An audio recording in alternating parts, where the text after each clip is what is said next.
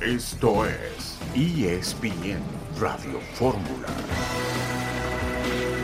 Competimos contra un grande y el grande puede hacer así, así y cambiar el partido. Es el, América. No hubo polémica en el segundo gol. Le preguntaron al técnico, no le hicieron preguntas. Lo vieron todos, estoy viendo los periodistas, los que, analizan, todo fue foul. Entonces el árbitro no tuvo los pantalones para marcar el, foul de lo que había marcado. Está clarita la imagen. El América no necesita de eso para, para ser superlíder o para ganarle a Querétaro. Me molesta, ayuden al América cuando no lo necesita. Nos podría haber venido acá a ganar en buena ley. Hoy no ganó en buena ley y espero que lo reflejen ustedes también, porque si no uno parece el loco. Yo no creo que sea ayuda, o sea, sinceramente si fuese ayuda, imagínate, la América sería campeón cada seis meses, ¿no? Creo que no es así. La gente que está del otro lado puede opinar lo que, lo que le plazca y desee. No, no caemos en provocaciones. La molestia de Gertz y la respuesta de Malagón en torno a la polémica del arbitraje en el duelo entre el Querétaro y el América. El América no ganó en buena ley, dice Gertz, el técnico del equipo del Querétaro. Un saludo en este viernes 22 de septiembre de 2023. Estamos aquí en esta emisión multimedia de ESPN Radio Fórmula. Arranca la jornada 9 del fútbol mexicano. San Luis contra el equipo de Mazatlán a las 7 de la noche por la pantalla de ESPN. Feliz, mucho gusto en saludarte. Beto Murrieta, ¿cómo está usted? Igual saludos para el señor Huerta. Todo muy bien, gracias. Muy bien, querido Chelis, qué gusto de saludarte. El Salernitana de Guillermo Ochoa empató con el Frosinone allá en Italia. Mañana Tigres frente al equipo de Rayados de Monterrey en el clásico de la Sultana del Norte. Héctor Huerta, buenas tardes. Hola Beto, qué gusto saludarte. Hoy reanuda la, la jornada nueve, Beto, con un nuevo líder en América, con un punto de ventaja. Y bueno, vamos a ver tres partidos en este viernes, reanudará luego sábado y domingo la jornada. Pero vamos a ver que ya en esta definición de la, la segunda parte del campeonato, vamos a ver quiénes se sostienen arriba y quiénes no aguantan la presión. Y, y lo estaremos viendo a lo largo de las siguientes jornadas, Beto. Correcto. Ah, saluda, correcto, Chelis, un Héctor. abrazote, Chelis. Gracias, Héctor. Tendremos una entrevista con eh, Willer Dita, el colombiano del equipo de la máquina cementera de Cruz Azul. Una entrevista que le hizo León Lecanda. El equipo de San Francisco aplastó a los gigantes 30-12 en la semana 3 de la NFL. La pregunta del día, ¿peligra el liderato del América en la cancha de Toluca? El Atlético de San Luis, como recuerda Héctor, va a jugar contra Mazatlán el día de hoy, 6.50 de la tarde, tiempo del centro de México, por la pantalla de ESPN. Y vamos a presentar un fragmento, un adelanto de lo que dice Dita, el colombiano, jugador de la máquina cementera de Cruz Azul. ¿Qué es lo que ha provocado que en ocho jornadas el equipo solo haya podido ganar un partido? Hemos tenido partidos no muy buenos, pero también hemos tenido partidos muy buenos desde hace un tiempo para acá, donde por ahí los resultados no se nos han dado, hemos tenido muchas chances de gol y, y bueno, lastimosamente no hemos podido concretar de la mejor manera y por equivocaciones nuestras por ahí se nos escapan los puntos de las manos, pero bueno, estamos trabajando para seguir corrigiendo, creo que sin duda estamos en esa búsqueda de, nuestro mejor momento. Es la voz de Dita del equipo de la máquina cementera de Cruz Azul. El resto de la jornada para el eh, día de hoy también Juárez Atlas y Puebla contra Universidad de México. Y también van a jugar Guadalajara Pachuca, León Cholos, Tigres Monterrey. Y para el domingo Toluca América, Cruz Azul Querétaro y Santos contra el equipo del Necaxa en esta jornada número 9 del fútbol mexicano de la primera división. Vamos a ir a la primera pausa de este viernes y volveremos enseguida con Malagón, que hoy habló frente a los periodistas, el portero del equipo del América, con respecto a la polémica del arbitraje en el partido de antenoche entre Querétaro y el conjunto de las Águilas del América, el superlíder del fútbol mexicano.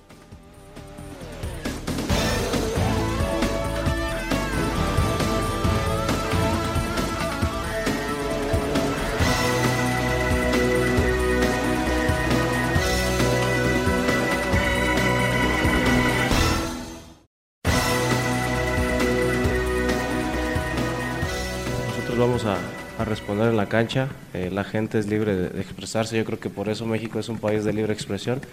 Yo creo que la- lo tomamos de la mejor manera y siempre tratamos de, dar nuestra mejor versión. Obviamente a veces hay cosas que, influyen, pero créeme que nosotros tratamos siempre de, salir a dar la mejor versión y siempre respetando el modelo de juego del profesor. En la etapa final del torneo, donde es la liguilla, es donde tienes que marcar la diferencia. Obviamente marca la pauta estar ahí arriba, porque te, hace querer más, ir por más, trascender.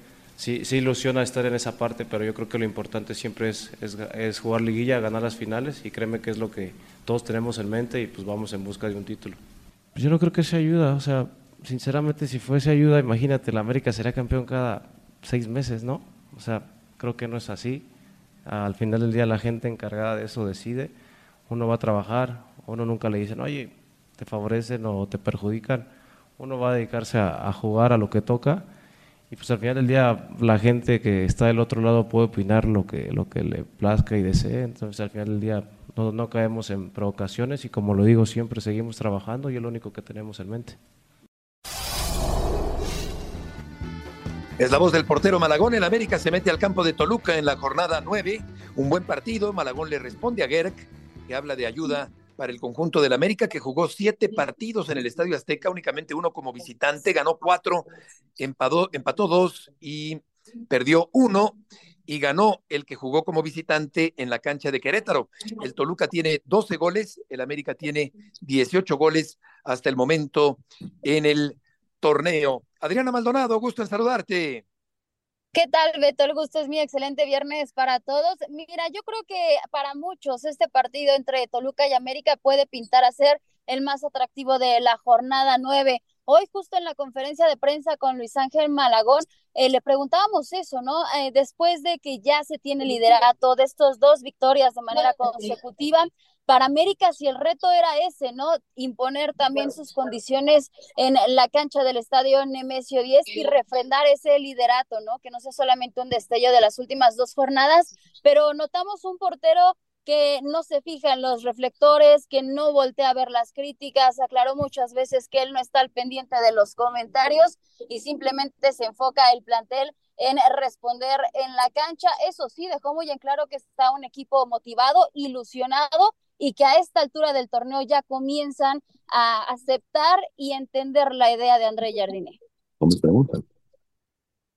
Hola, hola Adriana, este, una, una pregunta.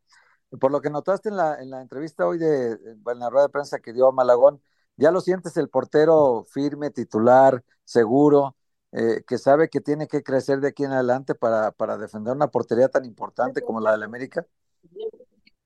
Sí, la verdad es que no solamente la portería de América, ¿eh? porque se le fue cuestionado el día de hoy sobre la portería de la selección mexicana. Él dice que tiene a, Guillermo Ochoa como un ejemplo a seguir, pero que está trabajando día a día para tener esas oportunidades. Ya se le dio en América y ahora eh, dejó muy en claro también que el siguiente objetivo es que se le abra esa oportunidad por parte eh, de Jaime Lozano. Vemos a un arquero pues todavía muy tranquilo, como que no se enfrasca en muchas cosas, sabe que está en América, pero no quiere tener ese reflector de ser un arquero de las Águilas del América. Insisto, muchas veces eh, no quiso tocar el tema del arbitraje, dijo yo me voy enterando por ustedes, me enfoco más en lo, en lo deportivo, en lo que puedo hacer en la cancha y es más, dijo, ni siquiera hablo de eso con mis compañeros, ustedes son los que hablan en los medios de comunicación, pero se nota que es un arquero que ya poco a poco se va adaptando más al equipo y va entendiendo qué playera es la que defiende ahora en el torneo.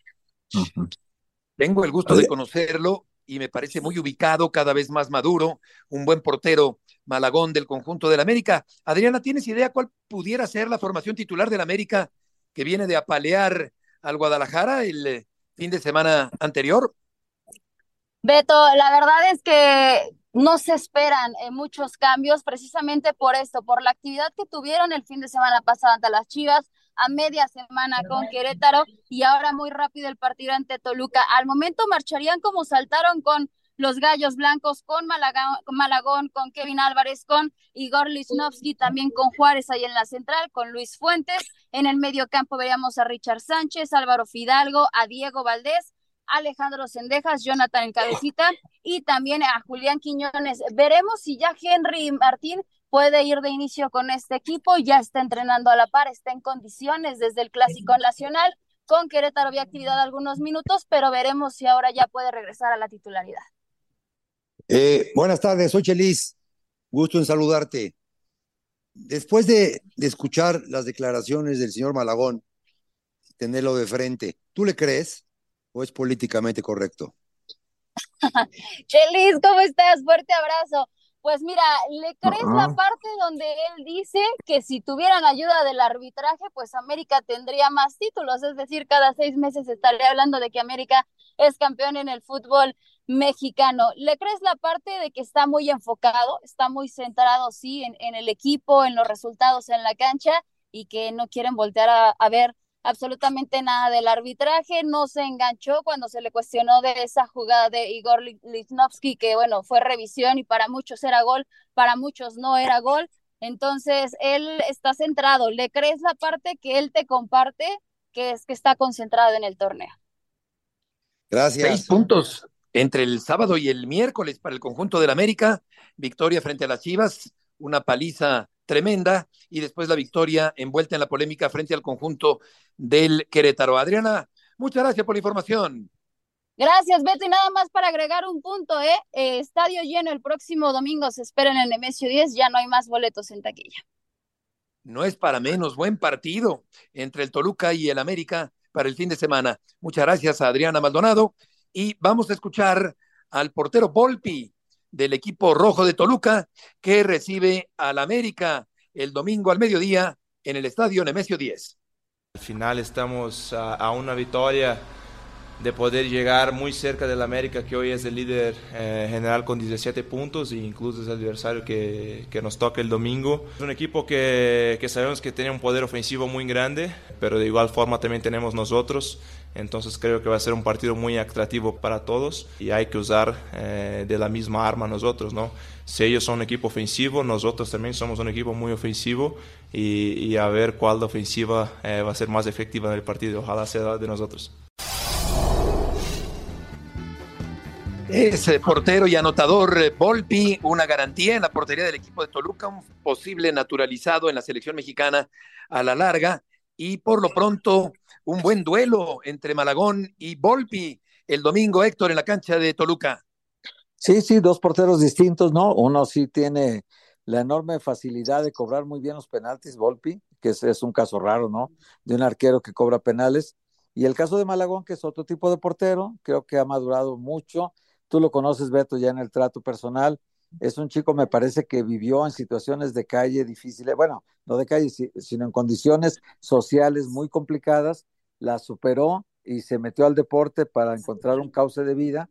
Y, y creo que ha ido progresando muchísimo en su carrera, eh, al grado de que ya es portero de la América, que no es cualquier cosa, y que ahorita ya ha sido llamado a la selección nacional justamente por el aparador que representa ser portero de la América. Pero también hay que reconocer que, que para ser portero de la América y un portero que imponga veto, todavía le falta un tramito por, por recorrer, me parece, no, no sé, salvo la opinión de Chelis que sabe más que nosotros de esto, pero sí creo que le falta ese tramito para ser considerado ya, ya un portero súper confiable, ¿no? Todavía hay cositas todavía por corregir de parte de él, pero se ve que está en una ruta ascendente muy importante para su carrera. De acuerdo, Malagón. Se acerca Chelis a la consolidación. Creció en un ambiente delincuencial en Zamora, Michoacán. Se sí, ha superado sí. mucho, una familia muy humilde y un buen portero que está ahora mismo en la portería de uno de los equipos más importantes del fútbol mexicano. Sí, pero, pero su, cre su crecimiento tiene que ser paulatino. Entonces tú imagínate que que esté escuchando todo esto que se, está diciendo él, este, va, a pedir la primera sin hielo. O sea, ese es el gran problema que tenemos en México. O sea, déjenlos crecer por sí solos y al final de cuentas, si destaca, destacó número uno y número dos, ya estás invocando a, a, a, mi querido Beto. Espérame, Querido, estás peor que, estás el peor primer... que, estás, peor, estás peor que el señor Rodríguez. querido, querido Chelis, soy el primer enemigo de utilizar los parches de los naturalizados en la selección mexicana, pero es más bien ah. Volpi el que, porque eso es lo que, lo que me parece a mí que, que ocurre, en lugar de formar futbolistas, eh, la federación y Jaime Lozano pescan al producto terminado, lo naturalizan y lo ponen con la camiseta verde de la selección mexicana. Pero el punto es que Volpi Feliz eh, se apunta también eh, como Berterame y como Sí, Bilbao claro, claro. para la selección mexicana. Sí, Sí, son, pues, son- brokers. Hoy en día son brokers del fútbol. Agarran el producto Brokers del terminado y fútbol, solamente exactamente. Lo, lo- lo cambian de bodega en bodega. Sí, Sí, sí, sí, sí. Yo pienso que es un atajo, es una solución simplona, es un salvoconducto que nada tiene que ver con racismo ni con otras barbaridades Nada, que, nada. que surgen en la mente de, de- de mentes, eh, eh, digo, de personas que, que, que lo- que no ven más allá de sus narices, pero realmente, Héctor, se trata de una cuestión meramente futbolística. Sí, sí, sí, totalmente. Y un dato que dio Adriana al final de su reporte, Beto, que va, va a haber entrada completa en el Nemesio 10 para el domingo. Hay que decirles a ustedes que, por ejemplo, el Toluca ha metido, a lo- en lo que va del campeonato, ha metido 92.085 aficionados al estadio, tres veces más, tres veces más que el Pachuca. El Pachuca es el que registra las entradas más bajas en su estadio en lo que va del torneo. El último partido, Chelis contra Santos, fueron, no te creas, eh, no, no te puedes imaginar, 4.673 aficionados. Una entrada de, de- de liga de expansión, ¿eh? O sea, Oh, Oye, sí, 4.673 Vamos, vamos al corte. fatal. Tenemos el corte comercial aquí encima. Volveremos para hablar del Guadalajara. Paunovic tiene varias dudas para el juego contra el Pachuca.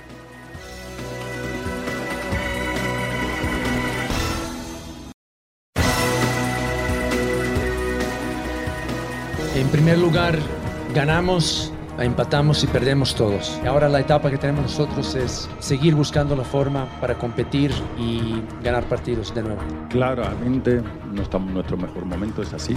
Y puede ser que haya un, un antes y un después con la liga.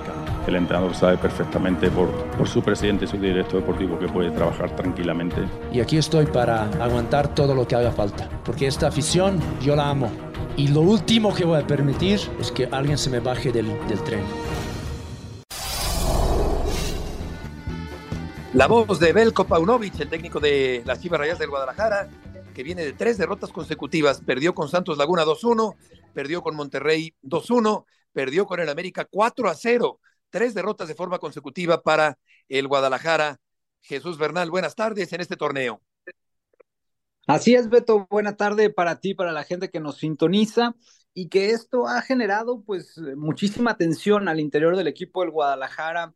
Ayer, eh, pues en esta comida que tuvieron jugadores, directiva, cuerpo técnico, trataron de, de cerrar filas y comenzar, ¿no? De aquí en adelante para lo que será el duelo contra el equipo de Pachuca. Les queda medio torneo, son sexto de la general, están a tres puntos, eh, a cuatro puntos de líder, entonces el equipo del Guadalajara, más allá de la mala racha, ese colchón que consiguió en los primeros tres partidos al sacar nueve de nueve puntos posibles, le permite seguir ahí en la pelea todavía. Se esperan cambios para mañana, Beto, pero me enteraba hace unos instantes que en la práctica del día de hoy, Belko Paunovic tiene muchísimas dudas y estuvo rotando entre 13 jugadores de cambio sin que quedara claro cuál va a ser el equipo titular el día de mañana, ¿no? Ponía uno, ponía otro, ponía el Pocho, quitaba el Pocho, ponía Vega, ponía Padilla, ponía Gutiérrez, quitaba Marín, ponía Marín. Demasiadas dudas el día de hoy en la práctica, así es que todavía es una incógnita el poder saber con precisión cuál será el once que estará utilizando mañana ante los Tuzos. ¿Qué tan eh, presionado está el técnico del Guadalajara? Bastante, Beto. De hecho, es algo que se le nota en su comunicación no verbal, en la expresión de su rostro, en la forma de conducirse después de la Leagues Cup.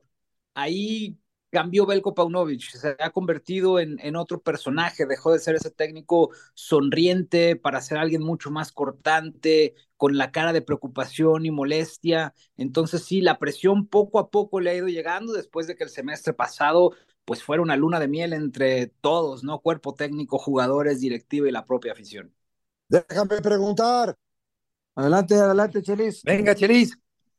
Que entre lo que, en lo que, entre lo que nombras, también decir mentiras y decir, y decir exageraciones. Nunca ha tenido una autocrítica y mañana cumplo 43 años de casados y en mi vida le he dicho a mi esposa te amo.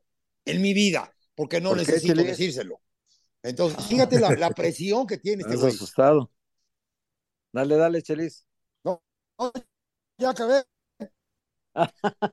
Jesús, ¿te escuchamos, o Héctor? No, pues Jesús, más bien, a ver qué dices del matrimonio de Chelis. Ah, no, también, también, ya me había asustado yo de que, de que, no le había dicho Del mío, amo no. a su señora, pero De las de con hechos. Eh, Ya está mintiendo, impresionado. Sí, sí, sí. Yo creo que Chelis lo sabe. Los técnicos cuando llegan al momento de estas presiones, a veces, a veces la, la cabeza no, aunque esté muy bien amueblada, como dice Beto, a veces también se les acomodan los muebles, ¿eh? O sea, empieza a fallarle la presión. A veces le hace cometer errores internos dentro del grupo y a veces externos, ¿no? Eh, ventilando cosas, por ejemplo, que son totalmente del interior, esas cosas de secretos de vestidor, pues que se tienen que guardar adentro. Esto de que la ropa se, se lava en casa, a veces ellos la lavan en el patio de afuera, ¿no? Totalmente que todo el mundo las ve y, empiezan a perder el control. Yo te preguntaría, Jesús, eh, en este sentido, los, los jugadores, ¿por qué no han hecho un pronunciamiento a través de su capitán o a través de dos o tres futbolistas emblemáticos del equipo, que hagan un pronunciamiento de apoyo a su técnico, de apoyo al proyecto, alguna cosa. ¿Por qué no lo han hecho los jugadores? Muy buena pregunta, Héctor, porque en realidad el torneo pasado lo hicieron en varias ocasiones de manera individual, pero lo hacían en este esa tensión, ¿no? Nada. Justo porque Belco ha tocado a jugadores importantes del plantel, Víctor Guzmán, Alan Mozo, Isaac Brizuela, incluso hasta el propio Oscar Wally ya le tocó que, apenas va llegando, ¿no? Pero han sido este tipo de decisiones que han desencantado bastante, no solo a los nombrados, sino en general al equipo, porque los resultados no lo han respaldado. Desde aquel cambio, una de las cuestiones más extrañas que le pareció al grupo en general fue aquel cambio en la final cuando saca a Alan Mozo para meter al Chapo Sánchez y que Alan Mozo había sido el jugador que más había insistido por el costado derecho. Entonces, desde ahí la cosa no anda bien. Ana, bien lo dices, cuando empiezan a sentir esta presión, comienzan las, las decisiones precipitadas y eso tampoco ha venido respaldado de resultados. Entonces, pues supongo que este mensaje del, del cual habla Héctor no se ha dado, pues porque los jugadores cabecillas de este equipo no están contentos con la gestión que ocurrió en este semestre. Ah. Sí, totalmente. Mm, Y, es, y- pero este, es peligroso, ¿no, Chelis? Puta, sí. lo que le sigue. Ahora, Sí, eh, este. Cuando- desencanto, cuando Jesús, se, se pierdes el convierte, control del grupo. pues, sí, pero hay distanciamiento, hay mala relación o simplemente es un mal momento entre técnico y jugadores. No, es un mal momento, no ha llegado más allá todavía, Beto. O sea, de hecho, la directiva por eso procuró esta semana tratar de subsanar cualquier situación. Ayer les organizó una comida, tratar de cerrar filas, de, conjuntar a los futbolistas con el cuerpo técnico, porque, o sea, no ha llegado al grado de algún pleito, no ha llegado al grado de, los golpes o de cualquier este tipo de situaciones que pasan luego en los vestidores. Va más por el desencanto de lo que fue Belko Paunovic el, el primer semestre y con la versión del técnico que se han encontrado después de la final contra Tigres. Claro, eh, con respecto al Pocho, eh, particularmente la situación de Guzmán, ¿cómo está con el técnico y con el club? Con el club él sigue teniendo contrato vigente, perdón, le quedan dos años más de contrato a, dos y medio años más de contrato a Víctor Guzmán con la institución. Eh, el tema con el entrenador, pues es eso, ¿no? Han, han sido ciertas decisiones que al Pocho no le han gustado eh, de lo que ha ocurrido, que entre que estaba lesionado y, y esta parte, porque sí estuvo, sí estuvo lastimado, eso es un hecho, pero entre eso y el, la relación podríamos decirle, habiendo un poco de distanciamiento con el técnico, el no haber entrado ante el equipo del América, pues evidentemente no, no es eh, el mejor ambiente. Yo lo, le pondría yo la palabra tensión. Eso es lo que hay por ahora y que la directiva en, encabezada por Fernando Hierro está tratando de, de recuperar al grupo, de recuperar al, al, cuerpo técnico, porque la intención del español es que Belco se pueda quedar los dos años que les restan de contrato en la institución. Jesús, muchas gracias por la información. Buena tarde. Buenas tardes. ¿Tiene Chivas Chelis eh, cómo revertir la situación actual? Sí, claro, muchísima, muchísima porque ya lo hicieron y lo hicieron muy bien y todo el semestre pasado me, me, pasé alabando la gestión de este señor que llegó y se dio cuenta de una buena cosa que tenía el grupo, que era imponerse a base de dinámica. Y cuando, y cuando le cambia porque le traen a este jugador muy bueno, pero no para Chivas, apellidado Gutiérrez, y, y la terquedad de meter a Gutiérrez, entonces vienen todas estas cosas de que yo te amo, y las comidas, y, y la afición, y, la, la, y, recuerd, y recuerdos de Chicago cuatro años. Por eso, por eso hay un lado bueno y un lado malo, pero nunca vemos o nunca nos queremos ver a la historia y la historia te marca esto que está sucediendo ahorita. Sí, sí, la verdad es que Gutiérrez no, no, no, no ha rendido, no, no acaba de consolidarse, Héctor, con el equipo del Guadalajara. Es que dicen, dice un dicho que no todos los caminos son para todos los caminantes, ¿eh? O sea, es muy buen futbolista, pero no para Chivas. El ritmo que tiene Chivas, estas Chivas de, de Paunovic, el ritmo, la velocidad, el vértigo con el que estaban jugando, es un equipo de una sola velocidad, que no tiene cambio de velocidad. Y entonces e, ese, ese, equipo, bien lo Chelis lo definió el torneo pasado, un equipo de una sola velocidad. Y entonces este equipo, si juega a esa velocidad, es muy peligroso para el rival. Pero si alguien en mitad de campo detiene la pelota, frena el ritmo, le hace, le hace, en lugar de hacerle bien a su equipo, le hace daño, Beto. Involuntariamente, totalmente involuntario. Entonces, al, preferir a, al Guti Gutiérrez sobre eh, Víctor Guzmán, que ya estaba adaptado a ese vértigo, entonces eh, las consecuencias están en los resultados que se han presentado hasta ahorita. Y luego viene algo más grave, que si pasó desde la final y se ha estado manifestando en los partidos, cuando los futbolistas te dejan de querer como entrenador, estás frito. Sí, 13 cambios, Beto, 13 cambios en el entrenamiento. Sí, Yo no me fumo 13 cigarros. Él cómo hace 13 cambios. Sí, sí, sí, sí. Sí, es una locura. Se parece un, un, revoltijo tremendo después de haber sido exhibido por el América el fin de semana anterior. Ahora, Héctor, si llega a perder otra vez cuatro derrotas consecutivas, ¿qué podría pasar con Paunovic el fin de semana o el lunes? Yo sí veo riesgo, ¿eh? Sí veo riesgo. Mucha gente dice, no, va a terminar toda la temporada. Jesús dice que el proyecto de, de Hierro es que termine la temporada. Pero en esta conferencia que dio Hierro, si fuimos cuidadosos en observar todos los detalles, jamás habló de cuánto era la temporalidad de su contrato. Si él hubiera dicho, Paunovis tiene año y medio de contrato y lo va a cumplir porque creemos en él, creemos en el proyecto y pase lo que pase, así los resultados se vayan sumando en esta mala racha, nosotros le damos todo el apoyo. Dijo, él puede, y por el presidente y por mí, puede trabajar con calma. Pues sí, esta semana, ¿verdad? Pero nunca dijo que todo el torneo y nunca dijo que todo el contrato, ¿no? Que es de año y medio más. Entonces, yo creo que sí, si pierde contra Toluca y luego pierde contra, no, perdón, contra Toluca la América, contra Pachuca, y luego pierde contra Mazatlán a mediados de la próxima semana, cuidado, ¿eh? Cuidado. Sí, cómo cambian las cosas. Apenas en mayo el Guadalajara estaba a 30 minutos de ser campeón del fútbol mexicano y ahora está en una crisis con la posibilidad de que el técnico pudiera eventualmente reventar.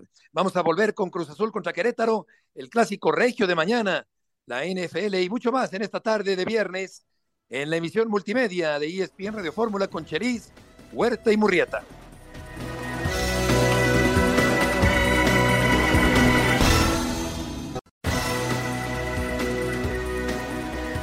Pasión, determinación y constancia es lo que te hace campeón y mantiene tu actitud de ride or die baby. eBay Motors tiene lo que necesitas para darle mantenimiento a tu vehículo y para llegar hasta el rendimiento máximo. Desde sobrealimentadores, sistemas de sonido, tubos de escape, luces LED y más. Si buscas velocidad, potencia o estilo, lo encontrarás todo en eBay Motors. Con más de 122 millones de piezas, siempre encontrarás justo lo que buscas. Y con Guaranteed Fit de eBay, tienes la garantía de que tu pieza quede perfectamente a la primera o se te devuelve tu dinero. Porque con eBay Motors, quemas llantas y no tu dinero. Con las piezas que buscas, a los precios que quieres, tu auto se convertirá en el MVP que te dará el triunfo. eBay Motors. ebaymotors.com Solo para artículos elegibles se aplican restricciones. Aquí estamos de regreso contigo, León, para que nos platiques la actualidad de la máquina cementera. Beto, muy buenas tardes. Saludos a todos en ESPN Radio Fórmula. Cruz Azul por primera vez desde hace muchos meses, incluyendo la pretemporada, la etapa del técnico Ricardo Ferretti en este torneo, tiene plantel completo para una jornada, en este caso el partido del próximo domingo frente a los Gallos Blancos del Querétaro. Lo dijo Juan Escobar en una conferencia de prensa previa a la entrevista que les presentaremos enseguida, en donde el paraguayo, capitán de Cruz Azul, mencionaba que el equipo no tiene margen de error. Un poco más adelante pudimos hablar con el defensa colombiano Willer Dita, uno de los refuerzos y de los que mejor han jugado en el torneo Beto, y esto fue lo que nos dijo, lo escuchamos. ¿Crees que las críticas han sido desmedidas, Wheeler, de lo que te ha llegado a ti de fuera? No, yo creo que es normal en un club tan mediático y tan grande como este que te exige a, siempre estar en los primeros lugares, eh, que te exige a estar bien. Eh, no podemos esperar menos, pues porque los resultados no, nos han acompañado, pero, pero bueno, creo que, que, también la gente debe tener un poco de paciencia. Específicamente el caso de Diver Cambin patriota, Wheeler. ¿Cómo lo has apoyado, digamos, todas esas críticas tan duras? Que simplemente era de tiempo, de que él pudiera adaptarse, pudiera reconocer de qué manera se jugaba acá. Y el apoyo que tuvo de nosotros simplemente fueron palabras de apoyo, de que siempre estuviera tranquilo, que tuviera mucha paciencia, que en cualquier momento se le iban a dar las cosas. Creo que lo ha entendido de muy buena forma. Igual se ha rodeado de muy buena gente, como te digo, hay un grupo muy bonito y muy importante que lo ha arropado de buena forma. Y bueno, ahora se están viendo los resultados. ¿Cómo están arropando a dos jóvenes como Andrés Gudiño, como Sebastián Jurado, que no tienen quizá tanta experiencia y que igual les ha tocado sufrir ¿no? esas críticas. Sí, sí, es difícil y son cosas jodidas para nosotros los futbolistas que nos pasan en algunos tiempos. Y bueno, ahora lastimosamente nos ha tocado fallar porque hemos fallado varios, la mayoría nos ha tocado equivocarnos. Así que nada, es lo que repetimos nosotros y lo que hablamos internamente. Ese apoyo de compañeros, eh, esas ganas de querer luchar. son grandes arqueros, son grandes, grandes profesionales y tenemos claro que sin duda ellos van, van a salir de, de ese bache que por ahí en los partidos cuesta un poco también por la exigencia de la hinchada, la exigencia de la gente. Oye, León, eh, ya que escuchamos a Dita hablando de colombianos, eh, ¿existe la posibilidad de que Camilo Vargas pudiera llegar eventualmente a Cruz Azul? Sí, Beto es un portero que gusta en la Noria, ¿sí? Es decir, ya le han echado un ojito, ya ha sonado un par de ocasiones para Cruz Azul, nunca se ha establecido como tal una negociación directa en donde el equipo lo, quiera llevar. Hay que recordarle a la gente que durante 14 años Jesús Corona fue amo y señor de esa portería, apenas salió en este semestre, claro que Cruz Azul ya estaba pues observando las posibilidades que tenía. Le han dado la confianza, alternando en la portería a Andrés Gudiño y a Sebastián Jurado, Beto, pero sé que la paciencia se terminó en la Noria. Ayer publicamos una nota, la más leída de nuestro portal en espn.com.mx, respecto al hecho de que Cruz Azul buscará guardameta en el mercado invernal y a mí las fuentes, Beto, me dicen que Cruz Azul quiere un portero extranjero. Difícilmente van a encontrar, digamos, un guardameta mexicano que tenga una proyección más grande que Gudiño o que Jurado, eh, por un, digamos, el momento, la coyuntura que estamos viviendo hoy en el fútbol nacional. Así que Beto, van a ir por un arquero internacional, un arquero no formado en México, y ahí sí podríamos decir que puede ser un Camilo Vargas y también un Tiago Volpi, que es un guardameta que sé que en la Noria también gusta mucho. Oye, León, ¿qué tal? Gusto saludarte. León, ¿sabes algo del caso Dueñas? Hay un problema de Dueñas, entiendo con Juárez, ha aparecido un contrato de tres años y no de uno que tenía con Juárez. Y, ha causado mucha inquietud en Cruz Azul. ¿Sabes algo de esto? O apenas es como el primer esbozo de información que se consigue al respecto, pero tú sabes algo, León. Sí, mira, Héctor, yo lo que sé es que es muy estricta la liga en el sentido de las transferencias, de cuando hay una baja deportiva de un club y el alta con otra institución. Y en este sentido, lo que sé es que justo una de las cosas que más retrasó la negociación fue el vínculo que tenía previamente Jesús Dueñas con el Club Juárez em, o los Bravos de FC Juárez. Y desde luego, en esta negociación que se hizo, que se tomó mucho tiempo, Cruz Azul debió esperar a que el futbolista finiquitara su relación laboral con FC Juárez y con ello poder firmar un nuevo contrato justo con esa baja deportiva y poder hacer una inscripción ante la Federación Mexicana de Fútbol. Si lo que tú estás mencionando en este momento, Héctor, fuese verdad, sí que no lo descartamos indudablemente, si fuese verdad, sería algo muy grave, porque involucraría no solamente a FC Juárez, a Cruz Azul y al jugador, en este caso Jesús Dueñas, sino a la propia Liga MX y su sistema de registros ante la Federación Mexicana de Fútbol.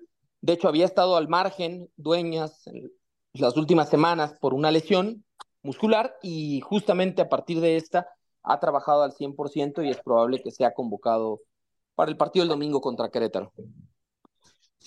Correcto, León, muchas gracias por la información. Sí, no le quitaremos el dedo del renglón indudablemente. y, y, eso, ¿no? Que Cruz Azul ya podemos decir que empieza a planear el próximo torneo desde ahora para que no llegue la fecha del cierre de registros sin los refuerzos que busca.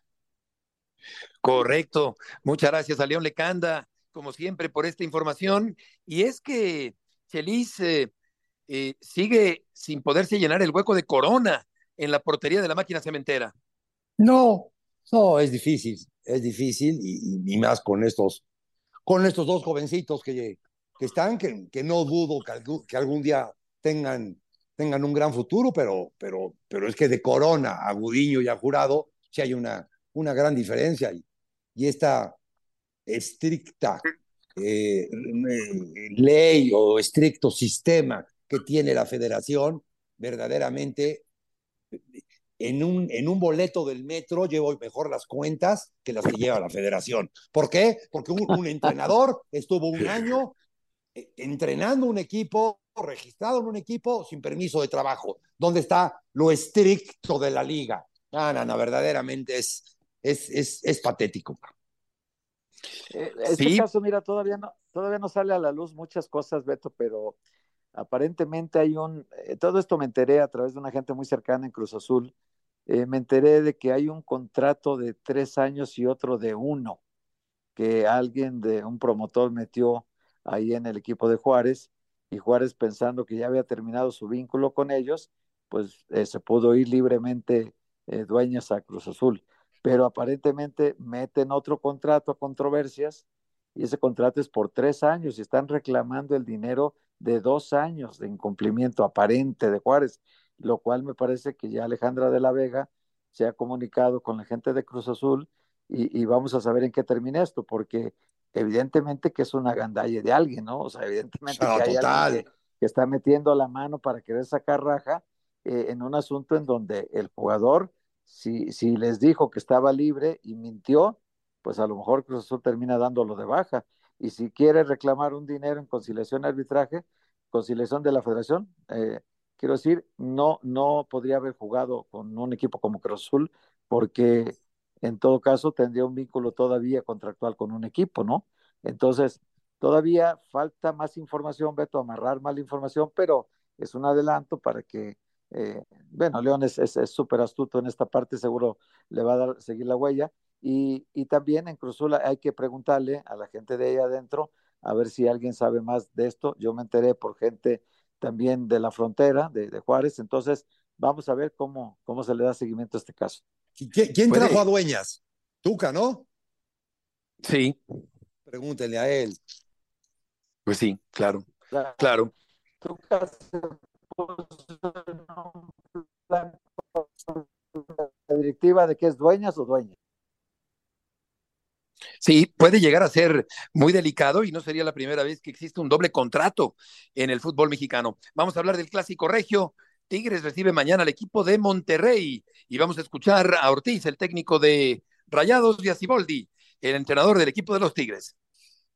Los clásicos son partidos diferentes donde al aficionado no le importa la, forma de jugar sino ganar. Esa es la realidad. Yo como entrenador me importan las dos cosas pero si tengo que elegir una, me gusta ganar. Nunca preparo un partido para empatar o para especular un resultado, siempre lo preparo para ganar. Estamos trabajando para ganar, tenemos el plantel, tenemos los jugadores, tenemos la capacidad, tenemos nuestra afición, que no se le puede faltar el respeto, y a la institución, mucho menos. Yo no, no concibo y no me entra en la cabeza de que ambos equipos salgan a especular, salgan a, este, a no perder. En la semana nos preparamos para ganar el siguiente partido y hoy toca Rayados el siguiente partido. Las voces de Ortiz y Ciboldi, pero yo creo que sí hubo muchas veces, sobre todo en tiempos de Ferretti, donde alguno de los equipos salía a no perder. Se volvieron partidos muy cerrados, muy tensos, muy trabados, con empates en los clásicos entre Tigres y el equipo de Monterrey. Vamos a, a ver si está listo Canales para jugar el partido, el español, mientras que Tecatito Corona va a disputar un duelo de esta naturaleza después de una década, ahora con el número 12 en el dorso, el Tecatito Corona del equipo de Monterrey. Vamos a ir contigo, Oscar Gallardo, con la información del equipo de Monterrey. ¿Qué tal, Heriberto? Fuerte abrazo también, amigos de ESPN Radio Fórmula. Bien lo comenta Sergio Canales, ya está listo para iniciar este sábado ante los Tigres. En las últimas sesiones, el futbolista español ya tuvo una mejora en su recuperación. En el último partido ante el León tuvo una molestia en su muslo derecho, una inflamación, pero desde ayer el Tan Ortiz ya lo utilizó en el ataque que estaría mañana iniciando por parte de Rayados en el volcán. Tecatito como falso nueve, porque hay que recordar que Germán Berterame está lesionado, Rodrigo Aguirre también, y el tema de Rogelio Funes Mori, el mellizo no se recuperó de su lesión en el tendón de Aquiles izquierdo. El cuerpo médico y técnico del Monterrey decidieron que lo van a cuidar este fin de semana, por lo cual Tecatito estaría encargado en el ataque. En el último interés cuadras, el de hoy, estuvo Esteban Andrada en la portería, Erika Aguirre, en la lateral por derecha, Estefan Medina y Sebastián Vega, los defensores centrales, Jesús Gallardo en la lateral izquierda, Luis Romo y Omar Gobea en medio campo, Maxi Mesa en el sector derecho, Jordi Cortizo por la banda izquierda, el hombre maravilla del Monterrey, Sergio Canales como media punta y Tecatito como el falso nueve, Heriberto. O sea, Oscar, te saludo con gusto. Eh, Beto, eh, creo que lo de Tecatito está, está extraño, porque nunca ha sido centro delantero. Me Eh. imagino que andará por ese terreno un rato, Mesa se moverá también hacia el centro y hará, hará, lo que hará es mucho movimiento adelante para tratar de, eh, con el vacío del centro del ataque, llegar por unidades en los costados, me imagino. Sí, por Y, supuesto. y llegar por sorpresa de atrás. ¿Cómo, cómo, cómo se te haría, Chelis, para que Oscar nos complemente? ¿Cómo se te haría una formación así, sin centro delantero y con los jugadores que nos? Eh, En la, en la foto inicial sí, sí va a estar ahí en el medio círculo y va a ir luego, luego por la pelota cuando saquen. A partir de ahí se va a estar moviendo en horizontal, buscando la pelota y tratando de juntarse con Cortizo, porque Canales solamente, solamente vino a México Can. El es le falta, totalmente le falta. El El que mueve a ese equipo hoy en día es, Corti- es Cortizo, como lo fue González en su momento. Canales, mucho a deber. Sí, qué gran habilidad de, de Cortizo, la verdad, y también en la selección mexicana. Eh, Oscar, muchas gracias por la información. Gracias, Heriberto. Fuerte abrazo para todos. Buenas tardes. Y ahora con Héctor Tello, que tiene el reporte del equipo de los Tigres. Héctor. ¿Cómo estás, Beto? Buenas tardes, saludo afectuoso para todos. Y bien, pues Tigres que hasta el último día previo a este clásico regiomontano, Robert Dante Siboldi definió el 11 con el que haría dos ajustes. Sí, por favor, el resista, regreso de Diego Reyes a la titularidad después de que arrancó este certamen eh, como inamovible. Regresó Samir Caetano después de una lesión y lo había mandado al banco. Otro movimiento sería Sebastián Córdoba, que después de la lesión que sufrió ante Querétaro en la fecha 7, pues no había podido tener actividad con los Tigres. Está listo Sebastián Córdoba y los dos eh, examericanistas estarán en la alineación de arranque del estratega uruguayo para este compromiso. Había todavía la duda de si aparecía de nueva cuenta Diego Laines y no, al parecer es Raimundo Fulgencio el que se va a mantener en la punta izquierda buscando encarar a uno de los eh, hombres que le dará la confianza al Tan Ortiz a Eric Aguirre. Eh, Raimundo Fulgencio se mantiene como extremo por izquierda, lo completo el, el cuadro con Nahuel Guzmán, Javier Aquino por derecha, en la central Guido junto a Diego Reyes, por izquierda Jesús Angulo, en el medio campo eh, Fernando Correarán como doble contención junto a Rafael Carioca, por derecha Quiñones, media punta ya lo decía Córdoba, por izquierda Fulgencio y como eje de ataque André Pierre Gignac, es el once que presentaría Tigres mañana para el clásico. Héctor, muchas gracias por la información. Con mucho gusto, buenas tardes. Buenas tardes. En cuanto a los porteros, Chelis, tanto Nahuel como Andrada tienen rango, pero también pueden cometer errores monumentales. De la solvencia de los porteros depende en buena medida el resultado del partido del día de mañana por la noche allá en Monterrey. Es, es más, para mí es más Na- Nahuel Guzmán que el señor Andrade. Andrade. Siempre y cuando el primero, el de Tigres, no equivoque su virtud. Cuando se pasa de su virtud, ¿sabes qué? Es mejor no tener ni portero. Sí, la verdad es que dos porteros sudamericanos de gran prestigio, pero ya vimos a Guzmán equivocarse el otro día. Eh, Andrada también ha cometido pifias escandalosas, aunque claro que son sin duda buenos porteros. Y habrá que ver, Héctor, eh, si Marcelo tiene participación en este partido después de mostrarse acelerado en el duelo de su debut con la franja horizontal de Tigres ante el Atlas de Guadalajara. Debe Marcelo Flores atemperarse para empezar a cuajar porque buenas condiciones y excelente disposición le sobran al futbolista mexicano. Fue amonestado en el primer partido y le pudieron acechar, se salvó de la roca. Entonces sí tiene que bajar las revoluciones de eso. Es un chico que trae mucha hambre de trascender, por supuesto, eh, tiene condiciones, eh, está debutando en, la Liga Mexicana, está debutando en primera división también, eh, había estado con Oviedo, muy pocos partidos había tenido, y es un elemento más en Tigres.